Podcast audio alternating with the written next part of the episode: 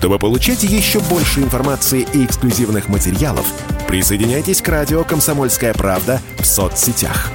В отечественных социальных сетях. Смотрите новые выпуски на Рутьюбе, читайте телеграм-канал, добавляйтесь в друзья ВКонтакте, подписывайтесь, смотрите и слушайте. Радио «Комсомольская правда». Самая оперативная и проверенная информация в эфире и соцсетях.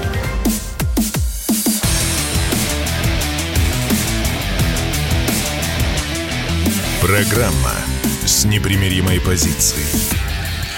Утренний Мардан.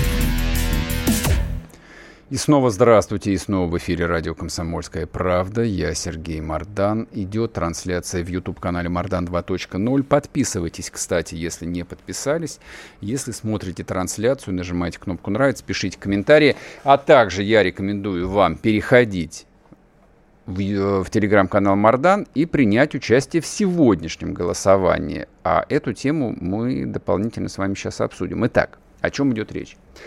Президент Сербии Вучич в интервью, не помню, то ли немцам, то ли кому-то еще, а, буквально заявил следующее. Если Запад не примет условия мира Путина, то нас всех ждет ад. Нас всех, в смысле, он имел в виду Европа. Три варианта ответа вам предлагается. Ура! Мы устроим им ад. Второй вариант. Не хотелось бы. Были планы поехать в Париж. Третий вариант. Не верю. Это все пропаганда. Не очень понимаю, зачем для пропаганды использовать э, целого сербского президента. Но, тем не менее, вот такой вариант я тоже в голосовалку предложил. А теперь содержательно, о чем а, говорил Вучич, почему как мне кажется, это важно. Говорил он о развитии украинской кампании. Значит, буквально, цитирую Вучича, «Я знаю, что нас ждет. Как только Владимир Путин закончит дела в Северске, Бахмуте и Солидаре, а затем на второй линии Славянск, Краматорск, Авдеевка, обратите внимание, насколько человек хорошо знает э, донбасскую географию, последует его предложение о переговорах. Если они его не примут, а они не намерены, мы отправимся в ад. Вот, собственно, как это звучало целиком. Поэтому третий вариант, за который довольно многие а, поспешили проголосовать относительно того, что все это пропаганда, они поторопились. А, поэтому ответ а, Вучича, ну, во-первых, говорит о его крайней вовлеченности а, вот именно в военные сюжеты. То есть понятно, что он погружен а, в детали, что меня там поразило, признаюсь. Вот, я, конечно, понимаю, что Сербия союзник, братушки, бла-бла-бла, но он понимает в деталях, что происходит. То есть это занимает, видимо, мозги и его, и сербского правительства, и строя свои какие-то планы на ближайшие, я думаю, лет пять, они понимают, что их планы это пшик. Они полностью зависят от того, как будет развиваться ситуация на украинских фронтах.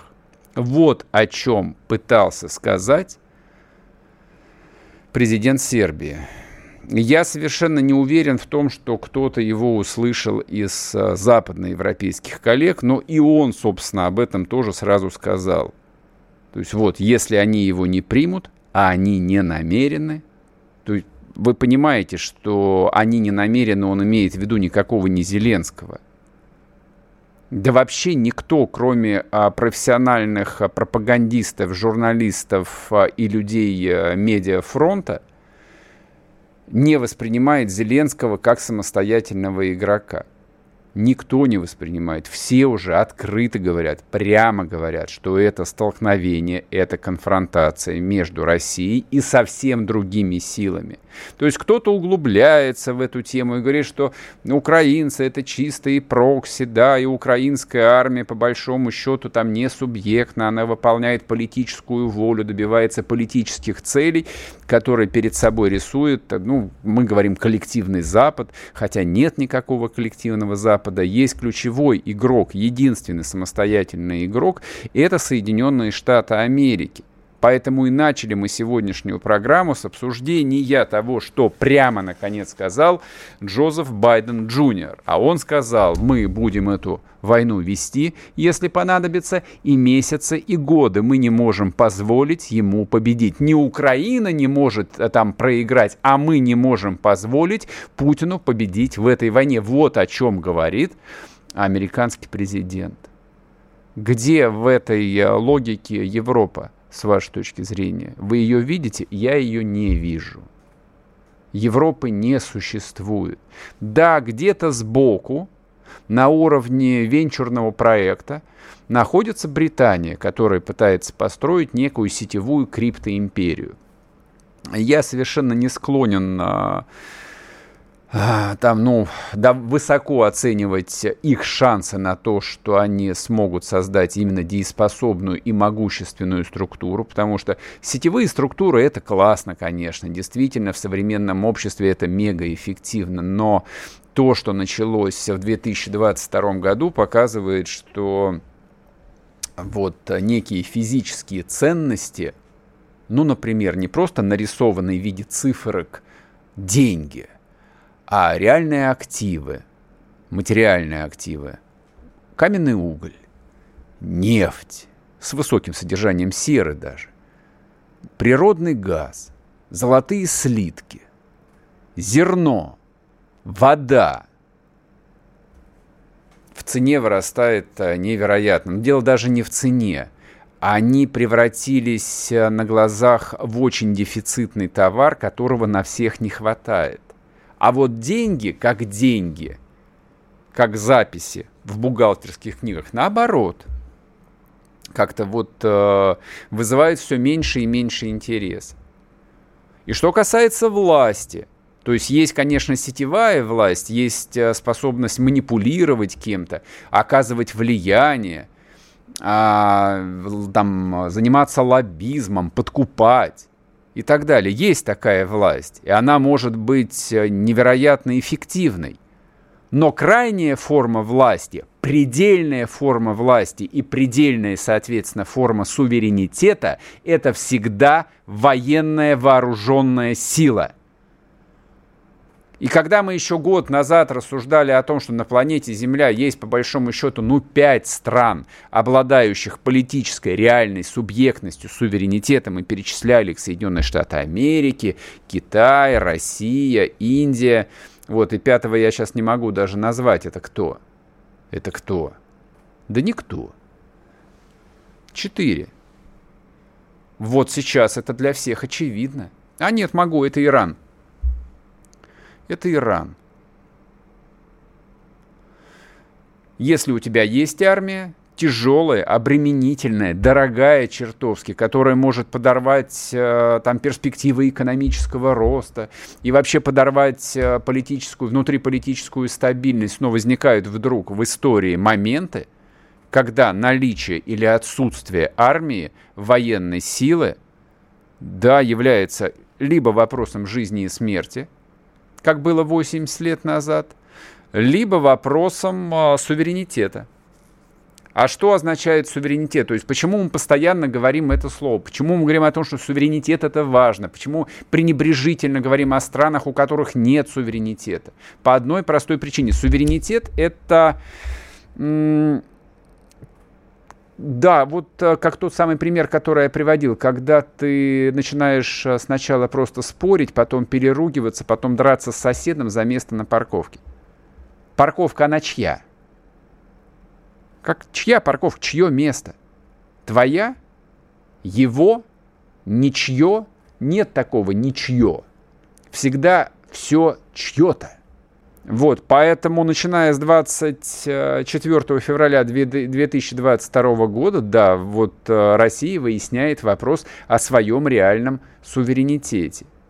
И он совершенно невозможен без армии и без готовности, и без способности ее эффективно применять. А с той стороны, по кругу ходим, ну уж извините, а с той стороны воюет ну, некий, некий прокси-Запад. Потому что, ну а кто всерьез сейчас будет э, рассуждать о том, что правительство Украины, которое сидит в Киеве, э, следует исключительно своим интересам? Вот тому, как оно ошибочно там, допустим, представляет, ну как они себе представляют а, интересы Украины и будущее Украины. Кто всерьез об этом готов рассуждать? Ну кто? Назовите хоть одного человека, ну более-менее вменяемого. Я не могу. Потому что когда страна уже по факту потеряла 25% территории, когда страна по факту уже потеряла несколько миллионов жителей, которые, скорее всего, в горизонте 5-10 лет туда не вернутся, беженцы, и те, которые уехали в Россию, и те, которые уехали в Европу, они не вернутся туда. Страна, которая а, угробила полностью свою экономику, там падение только официальное валового продукта более 50%. Скажите мне, пожалуйста, в чем интерес, национальный интерес этой страны, этой э, политической, этнической, э, национальной системы? Он есть? Нет, его нет. Его нет. Как ни крути, ты все равно проигравший. А интересы есть у кого-то другого. Кому это выгодно? Кто решает совсем другие цели и задачи? Вот э, почему там, концепция суверенитета неприменима в отношении Украины. И поэтому эта история касается никакой не Украины, никакой не независимой страны. Оставьте вот эти рассуждения, вот эти вот э, словечки для великовозрастных инфантилов. Это люди, там, на которых вообще тратить время и слова – Глупо и стыдно. А Вучич, кстати, молодец. Спорткп.ру О спорте, как о жизни.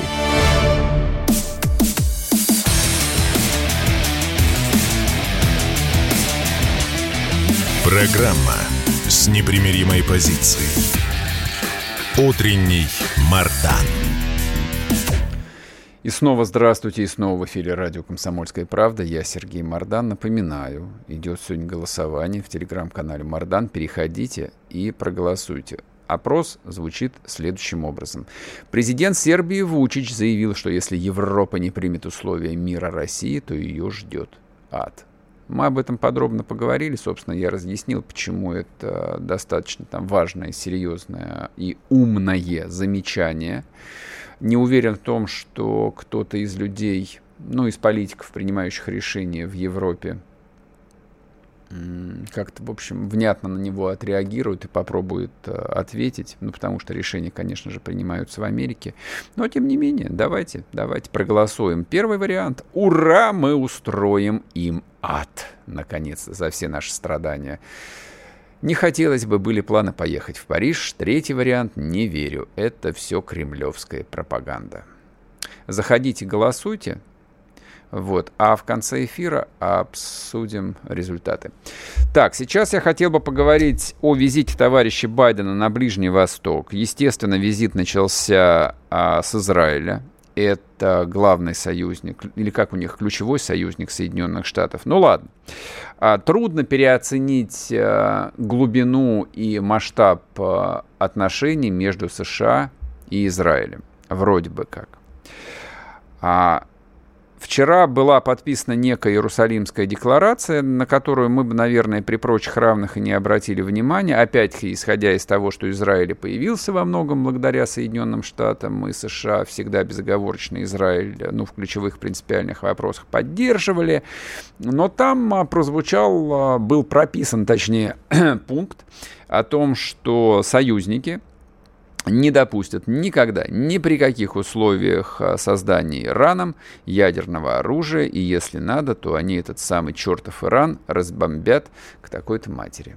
Было написано немножко по-другому, но подразумевается именно это. А вопрос у меня следующий. Это просто бессмысленное политическое ритуальное заклинание, за которым ничего не стоит, либо это шажочек к началу Третьей мировой войны, которая может э, разразиться совсем не в Европе какой-нибудь, как вы могли подумать, а там, где, по идее, вот Армагеддон и должен был бы начаться.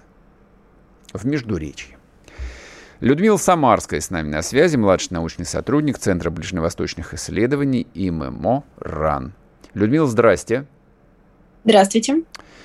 А вот скажите, пожалуйста, это самая Иерусалимская декларация, которая настолько жестко упоминает Иран. С вашей точки зрения, это действительно шаг а, к эскалации? Это действительно угроза войны против а, ключевого, кстати, союзника России в этом регионе?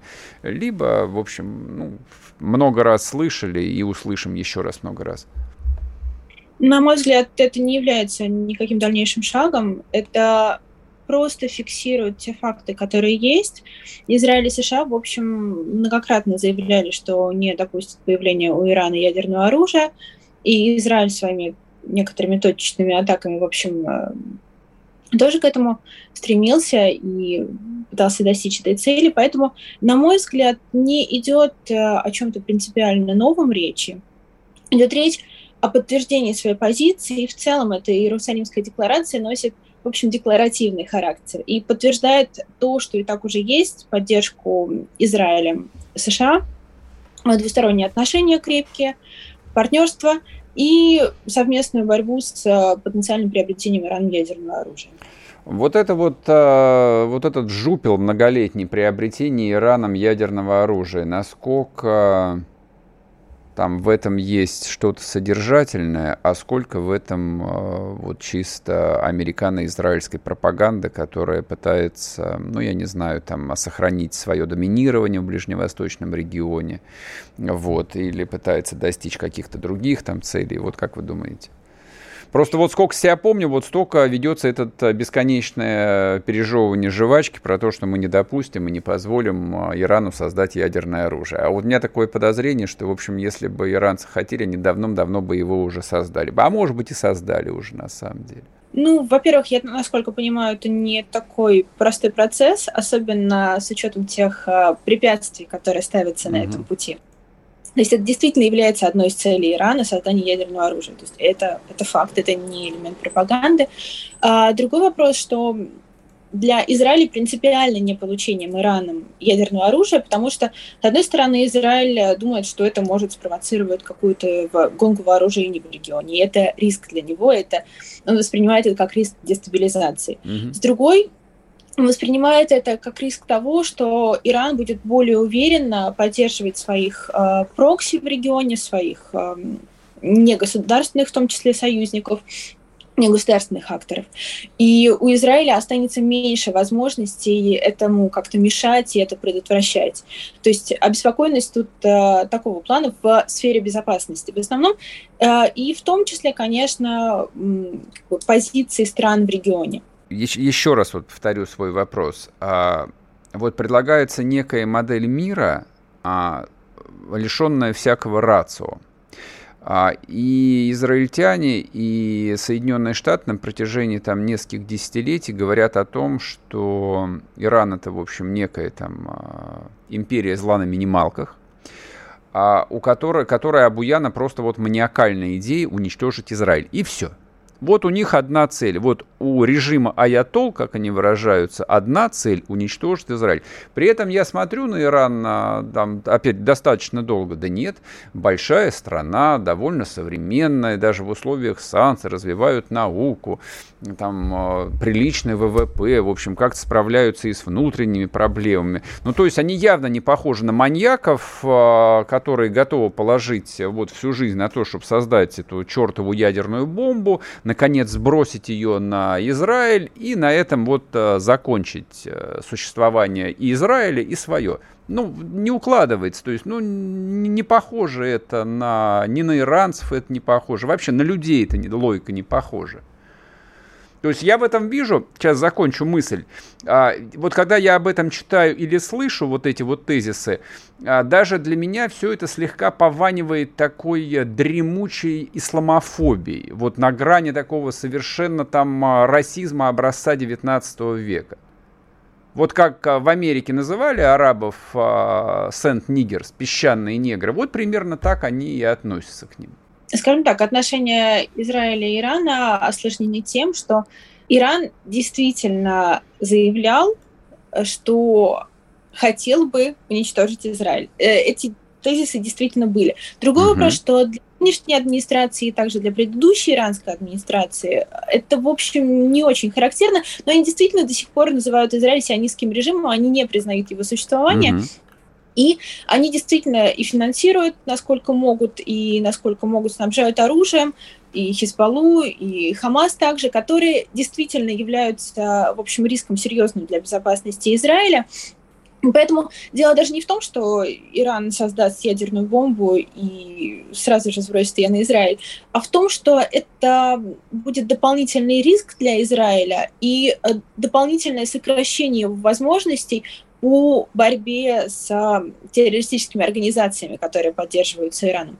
То есть тут дело не в том, что Иран как бы, это такой э, безумный актор в регионе, который только и делает, что создает ядерную бомбу, чтобы сбросить ее на Израиль, а в том, что для него это возможность для Ирана усилить свои региональные возможности, mm-hmm. усилить свои региональные позиции, но для Израиля это дополнительный риск.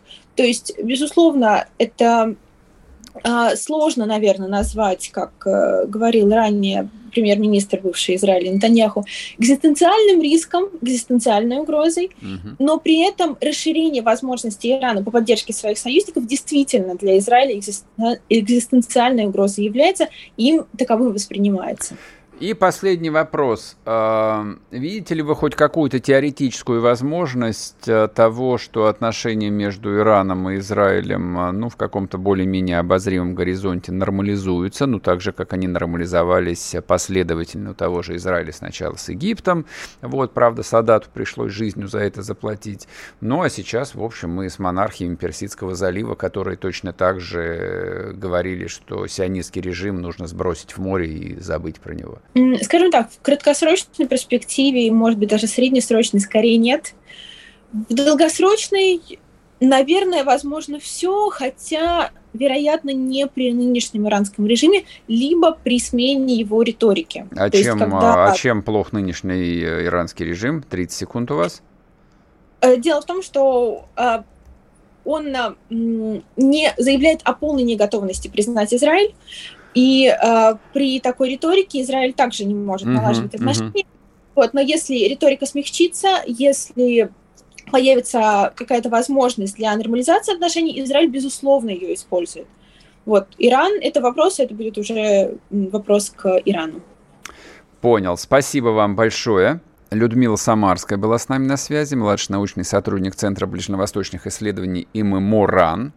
Вот, а я буквально за 20 секунд попробую еще раз озвучить свою идею. А я думаю, что все там люди рациональные.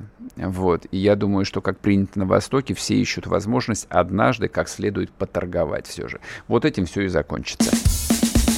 Чтобы получать еще больше информации и эксклюзивных материалов, присоединяйтесь к радио «Комсомольская правда» в соцсетях.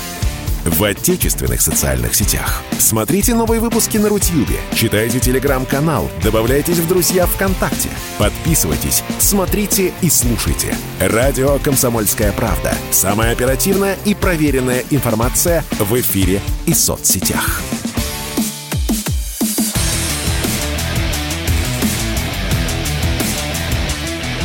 Программа с непримиримой позицией.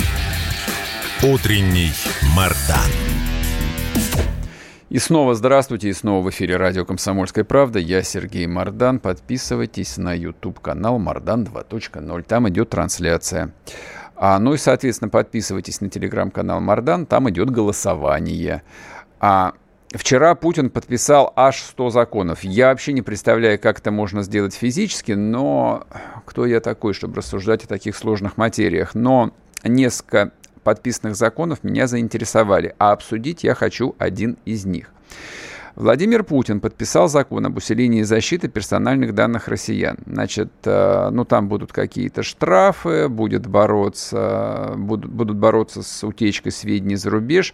Но главное, вот что вызывает прям вот некоторое внутреннее напряжение, закон разрешил передавать биометрические данные россиян в ЕБС какую-то, в единую базу данных, без э, согласия гражданина. Вот это вот как, извините меня, но с, с обязательным уведомлением. Это, это что вообще? С какого перепункта? В общем, а, не будем гадать, зададим вопрос а, профессионалу-специалисту. Герман Клименко с нами на связи, председатель Совета фонда развития цифровой экономики. Герман Сергеевич, здрасте. Здравствуйте, Сергей, здравствуйте, слушатели. Ну, это, это что ж такое-то? Режим, а, значит, а, презрел закон о защите данных. Вот я уже привык, что я прихожу куда бы то ни было, мне дают эту чертову бумажку, которую я должен обязательно заполнить, что я разрешаю свои данные использовать и так далее, и так далее, и так далее. А тут вообще речь идет о святом, о биометрии. Вот сетчатка глаз, отпечатки пальцев, что там еще входит, не знаю. Ну, может быть, анализ, анализ биоматериалов. А со временем, думаю, будет такое. Зачем а. это им, объясните? Значит, я чуть-чуть поправлю, там не единая база данных, единая биометрическая система. Тоже хорошо. А, у нее есть очень сложная история. Это 2018 год. Ростелеком пролоббировал, что он будет ее вести. Была такая мода и была такая вера, что а, банки нуждаются в единой биометрической системе. Мы будем с вами заводить по скайпу в банке. И банки будут на основе нашего там фото, фоторобота, фотолица, голоса, отпечатков пальцев, чего угодно, нас лучше идентифицировать. Да? Но выяснилось, что граждане да, не очень хотят сдавать свою биометрию. Просто ну, настолько не хотят, что просто не хотят. Несколько раз ее пытались прикрыть, потому что тема такая социально сложная. Да? И вы знаете, у нее есть максимальная аналогия. Вот я понял ваш вопрос. Я специально поднял историю. Когда это было экономическое образование, я в свое время изучал поведенческую экономику. Есть такая тема посмертного донорства. Да? В разных странах она по-разному. Извините, обратите внимание, где персданные, где посмертное донорство. Но они схожи. Вы в курсе, что с 1992 года в России действует закон о презумпции вашего согласия на посмертное донорство. А и отозвать вы его можете только лично после того, как ну, просто персонально напишется. Обратите mm-hmm. внимание, с нашими биометрическими данными произошло то же самое. Нас просто уведомили, что данные передаются в центр, да, и если мы захотим отказаться, то мы напишем. И тут возникает большой вопрос, что мы считаем сами как общество правильными, да. То есть действительно, если нам, добро, если нам разрешить как бы своими ножками ходить, то из нас пойдет, был, я сейчас вот честно совру про страны, ну, допустим, условно это была Норвегия и Швеция, да, две рядом страны. В одном случае у них была презумпция согласия, то есть все согласны, но если кто-то хочет, тот откажется. И оказалось, что 98% или 95% всего населения в целом согласились. А наоборот, нужно было сходить ножками. И, и зашло всего там 5-6%, которые были согласны. То есть, если мы считаем, э, да, и, соответственно, вопрос в чем заключается? Что мы считаем важным? Считает ли государ... не государство, а мы с вами, да? Считаем ли мы важными, э, чтобы наши данные были централизованы, тогда, наверное, все в порядке, да? Если мы считаем, что как бы это, ну, надо с этим что-то делать, тогда нужно требовать там персонального согласия каждый раз. У меня, честно, нет ответа, да, я вот просто вот аналогию нашел, нашел такой достаточно похожий на происходящее событие, люди неграмотные, что с ними разговаривать, давайте быстренько на кнопочку нажмем, и у Ростелекома будут все наши данные. Что он с ними будет делать в свете того, что какой-то катастрофический объем утечек – но нас же не только ждет, вот указа Путина, вы сейчас сказали, 100 штук подписал. Бывали, кстати, времена и побольше, по-моему. Было сейчас же конец сессии, поэтому все прям оптом идет. Uh-huh. Вот. А, но обратите внимание, сейчас же идет волна дискуссий, наверное, наверняка у вас было на радио, наверняка вы требовали тоже наказания Яндексов за утечку данных с деков и того подобного, да. То есть у нас действительно мы вступили в такую эпоху про данные, да. То есть и мы все как бы возбуждены на эту часть, и депутаты отрабатывают эту повестку дня с утра до вечера. Депутаты как только чувствуют, что тема какая-то горячая, инициатив законодательных становится бесконечное количество, часть из них проходит. Честно могу сказать, а как я отношусь э, к истории с ЕБС, с единой биометрической системой, не знаю. Мне кажется, что если не пошло, ну, слезть, да, пока не гони, значит, соответственно, не время. Но вот государство из каких-то своих соображений э, старается эту историю загнать. Все это идет под эгидой нашей с вами защиты, вашей защиты, моей защиты. Я, правда, это не сильно вижу, честно говоря, но э, кто я такой, чтобы спорить с депутатами? А у вас нет ощущения, что вот пример Китая, который тоже собирает все, э, там, всю бигдату, в общем, э, под своим контролем, хотя как по-другому может быть э, в социалистическом государстве, вот очень нравится как бы нашим руководителям и, и ну, Вы знаете, китайский я... сценарий, в принципе, вот это должен, вот меч, мечта, мечта. Должен, должен признать, он безумно нравится всем.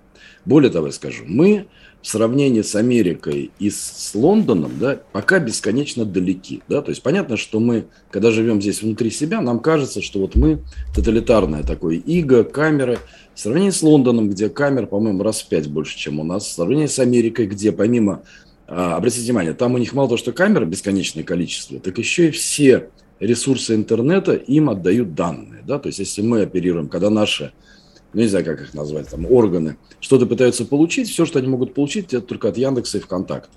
Угу. А все, что касается Америки, весь интернет их. Плюс, то есть, условно говоря, мы можем себя запугивать, но мы на самом деле э, в сравнении, давайте, давайте так скажем, в сравнении, если кому-то от этого полегчает, в сравнении с остальными мы в сильно отстающих. Мы пока только приближаемся к тому, чтобы, даже знаете как, мы, наверное, от Китая ну, очень бесконечно далеки. То есть, по крайней мере, они, то есть нам до состояния, которое в Китае, ну, лет 20, наверное, подозреваю. Если мы будем очень настойчиво туда двигаться. Ну, а создание вот этой... Э, Я не знаю, это оптимистично? Нет, это вот такая история. Да нет, нет, это реалистично. То есть, условно говоря, там цифровой фашизм... А это, да, это, еще это, самое да. главное, нет. Смотрите, Сергей, знаете, оптимистичное заявление, так как у нас нет своих процессоров, и никто их там продавать не собирается, нам пока совсем далеко до всей этой истории. Хор... Вот, по, по идее, на этом можно было бы дальнейшие разговоры прекратить. Да, учитывая, что у нас нету процессоров, поэтому цифровой фашизм нам до отмены санкций не грозит. Но я думаю, что китайцы здесь помогут, в общем, какими-то своими, там, может быть, контрабандными процессорами. А вопрос у меня следующий. А, биометрия а, это дело совсем отдаленного будущего. Вот нашему государству, у которого нету процессоров, да, хорошо, которые только-только вот э, начали цифровизацию делать руками Мишустина, и тут началась украинская кампания, тоже явно не до этого. А стоит ли отвлекаться на такие какие-то футуристические проекты? Или лучше, я не знаю, там, а, придумать какой-нибудь робот, который будет шерстить э, социальные сети, отлавливать, э, значит, ну, злоумышленников? Ну, не знаю, там, ну, вот не, фантазия-то у меня богатая. Если бы я работал бы а, в органах, я бы много чего мог бы предложить бы реализовать вот в плане борьбы с инакомыслием. А они тут про какую-то биометрию. Это зачем? Э, вы знаете, во-первых, конечно, в рамках любой цифровизации важность цифровой личности мы сейчас начинаем ощущать. Да? То есть, вот, по большому счету, мы влетели сейчас очень быстро во все фильмы, где у нас там, помните, была история, там стерли личность, человека больше не стало. Мы максимально близки uh-huh. к этому истории, приближаемся. До Китая далеко, но вот до этой темы очень-очень близко. И здесь много-много разных идей. То есть это то, что мы сейчас видим с единой биометрической системой, это, знаете, такая история одна. На самом деле идей у нашего государства бесконечно много. Денег, как мы с вами убедились, то есть у нас изъяли золотовалютные резервы, деньги олигархов, еще какие-то деньги, а денег все равно не уменьшилось, да, то есть у нас такие закрома, которые постоянно mm-hmm. деньги порождают. Тратить их тоже есть куда. А, поэтому а, я думаю, что вообще цифровизация благо, потому что страна огромная. А, вы знаете, я недавно был на совещании министров профильных определенных, да, то есть не буду называть направления, а, чтобы их не обидеть, да. Вы знаете, я на них долго смотрел, а потом сейчас спросил, а зачем вы все здесь, да, потому что настолько упростилось управление дистанционное, ну, представьте себе, министр какой-нибудь дальний, а в чем проблема у него? У нас же, они все превратились в такие филиалы московских, причем даже в отделение, я бы сказал, все же в онлайне уже есть. Поэтому стремление к онлайну и к цифре – оно с точки зрения государства очень полезно, оно сокращает бюрократию. А, то есть я в этом плане достаточно оптимистичен. Но то, что государство периодически заносит, когда оно влюбляется куда-то, вы помните, была история, когда государство года три строило свою поисковую систему спутника. Было дело. Да? Оно как бы вреда особого нет. Ну, потратили каких-то жалких 15-20 миллиардов рублей. Плевать да? абсолютно, плевать. Да, я, вот если честно, вот если честно, я понимаю, звучит немножко цинично, уважаемые слушатели, там цифры большие, кажется, но с точки зрения государства это очень мало. Дело в том, что государство на эти три года отвлеклось от сотрудничества с индустрией, да, и сейчас поэтому наверстывает колоссальными такими способами, пытается вернуть уехавших, лучше бы оно занималось три года другим. Так вот, государство влюбляется в разные темы. Почему 30 государство... секунд у нас. Ну, да, в общем, честно говоря, особого зла я в этом тоже не вижу, да, кроме какого-то такого, знаете, эмоционального погружения, да, uh-huh. в эту историю биометрии, украдут. А зла особого нет, и в целом в цифре тоже зла нет. Но если мы хотим с вами подемонизировать, то, конечно, это можно сделать. Ну, в общем, пусть потренируются, благо это не очень дорого стоит. Совершенно верно.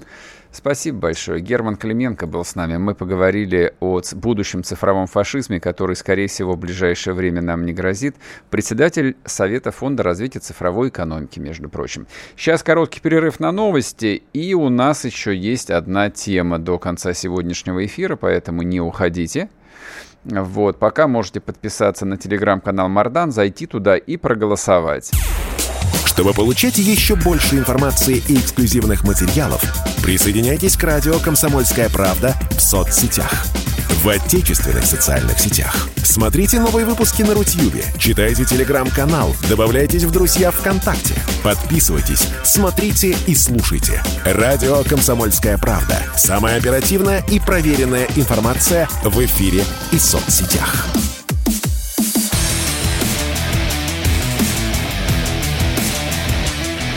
Программа с непримиримой позицией. Утренний Мардан. И снова здравствуйте, и снова в эфире радио «Комсомольская правда». Я Сергей Мардан, YouTube-канал Мардан 2.0, там идет трансляция, соответственно, подписывайтесь. Ставьте лайки, пишите комментарии.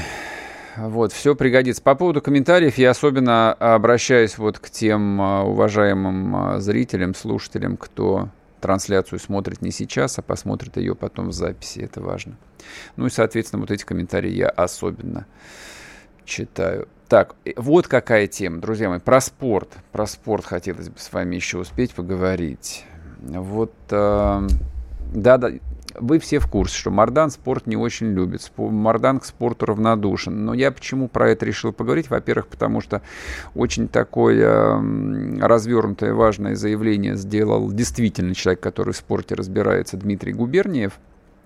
И, как мне показалось, его а, заявление, его отношение к этой теме а, отражает а, вот то специфическое обстоятельство, что российский спорт – это, наверное, последний осколок той самой довоенной России, которая категорически не хочет меняться. Ей в том самом довоенном 30-летии тепло и сухо, там красота, там хорошо, там гигантские трансферты, там многомиллионные зарплаты и вообще открытый мир. Ну, послушайте, что сказал Губерниев. Невозможно отменить Овечкина. Меня часто спрашивают, американцы сейчас там пыхтят, а давайте мы его не пустим. Ребят, кого вы там не пустите? Он сейчас оденется в костюм Путин Тим, как один из основателей этого движения, взойдет в самолет американской авиакомпании, полетит, и все его радостно там встретят. Мы возвращаемся опять же, да, что такое Вашингтон – а, без Овечкина не Capitals, а Purs. Нищеброды из Вашингтона, я бы так назвал эту команду. Утрируя, конечно же. А с Овечкиным это самый настоящий Capitals, потому что Казимир Алмазов – это аттракцион, это афиша, имя, публика, касса. Поэтому, собственно, мы упираемся в экономику. Без российских хоккеистов экономика НХЛ ослаб. Неужели интересно, что вот норвежцы там на Холменколлинском лыжном марафоне будут обыгрывать сами себя? Ведь гораздо интереснее обыграть Большунова. Спорт это все-таки сражение лучших с лучшими. Вот так вот. Значит, здесь прозвучало несколько ключевых вещей, которые я коротко, но хотел бы обсудить. Первое. А, вот Овечкин фигурирует как а, некий а, российский русский бренд по-прежнему, ну, в сознании людей, которые вот погружены в спортивную тематику. Ребята, дорогие мои, он никогда не был русским спортсменом. То есть а, он а, русский человек, этнический, по культуре. У него даже есть а, российский паспорт, скорее всего. А, говорят, что у него, правда, еще американский паспорт есть, но мы не видели, не знаем. Но это американский спортсмен. Он всю свою жизнь играет а, в НХЛ, Национальной хоккейной лиги американской, американо-канадской. Какое нам до этого дело? В, где здесь Россия? Объясните мне, пожалуйста. То есть, как, кого должно волновать, что Казимир Алмазов – это аттракцион, это афиша, имя, публика и главное, это словечко в конце – касса. Это чья касса, извините меня? Это американская касса. Это американский артист, которого они нашли в России и взяли к себе. И то, что американская команда Вашингтон Capital зарабатывает большую кассу, а вас-то что это так а, восхищает и возбуждает? У вас-то а, причина эрекции в чем? В том, что у кого-то вот так все замечательно? А мы-то при чем здесь? Мы что а, от этого выигрываем? Так что нет, это разговор не про отмену российского спорта. Здесь, мне кажется, мы стоим накануне вообще большого разговора о том, что такое современный профессиональный спорт, есть ли а, в этом профессиональном спорте место для России, и главное, а нам нужно это место. оно нам нужно или нет. Или нам нужно просто выдохнуть и сказать, что в так называемом большом спорте десятилетиями кормилось огромное количество людей, спортивных чиновников, а, около спортивной какой-то общественности. Там возникла целая индустрия звезд, но вся эта индустрия звезд работает именно в рамках глобальной системы, в рамках глобального мира, в котором нет границ. Вот сейчас, а, не знаю, обратили вы внимание или нет, а, появилась новость несколько дней назад. Москвичка выиграла Уимблдон.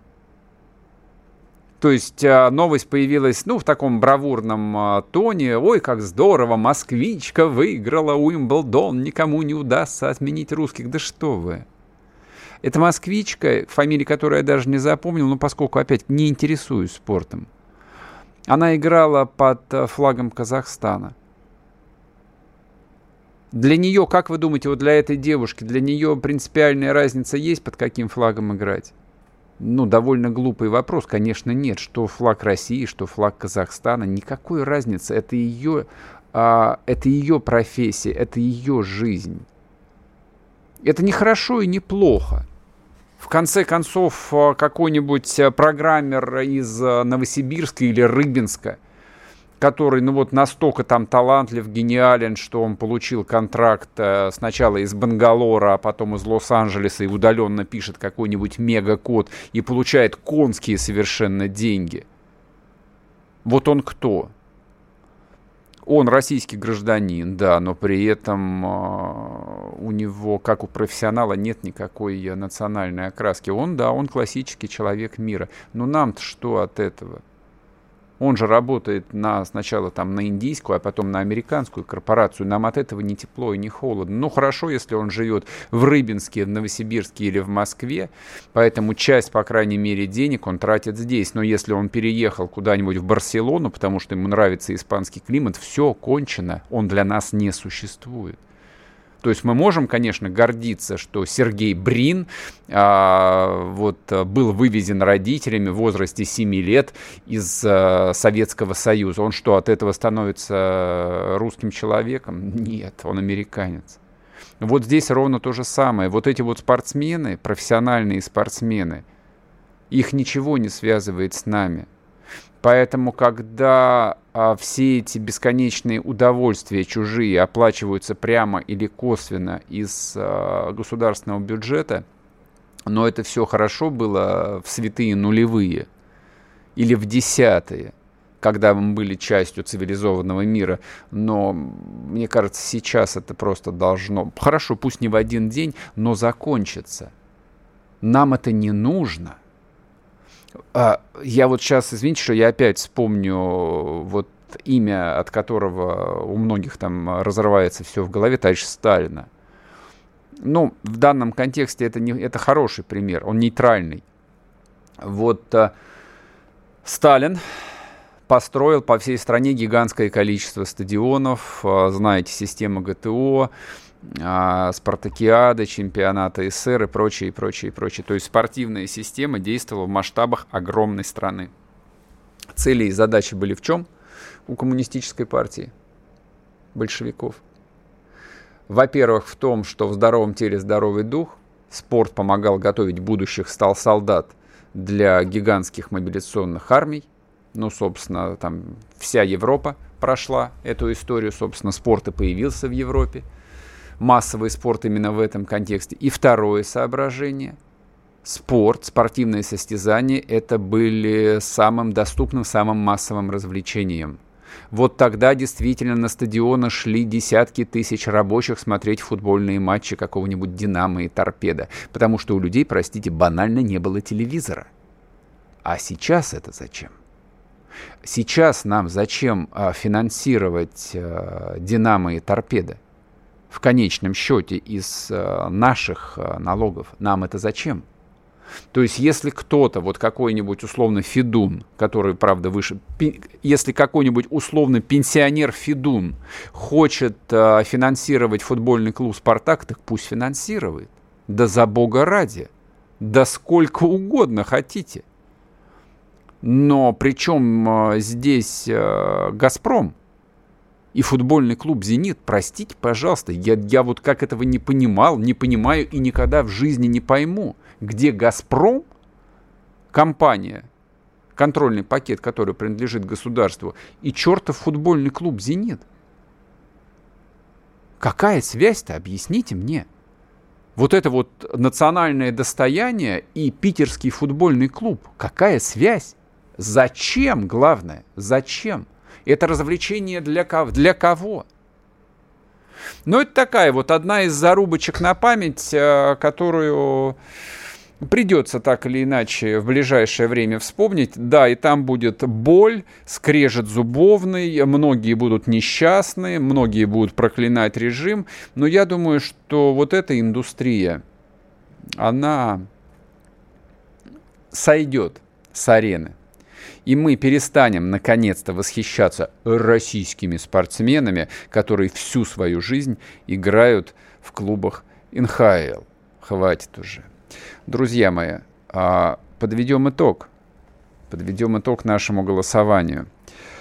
Ура, мы устроим им ад Европе. 56%, 13% не хотелось бы, были планы поехать в Париж. 31% не верю, это все пропаганда. Голосование в телеграм-канале Мардан. Можете зайти еще и проголосовать, если вы вдруг не успели. Чтобы получать еще больше информации и эксклюзивных материалов, присоединяйтесь к радио «Комсомольская правда» в соцсетях в отечественных социальных сетях. Смотрите новые выпуски на Рутьюбе, читайте телеграм-канал, добавляйтесь в друзья ВКонтакте, подписывайтесь, смотрите и слушайте. Радио «Комсомольская правда». Самая оперативная и проверенная информация в эфире и соцсетях.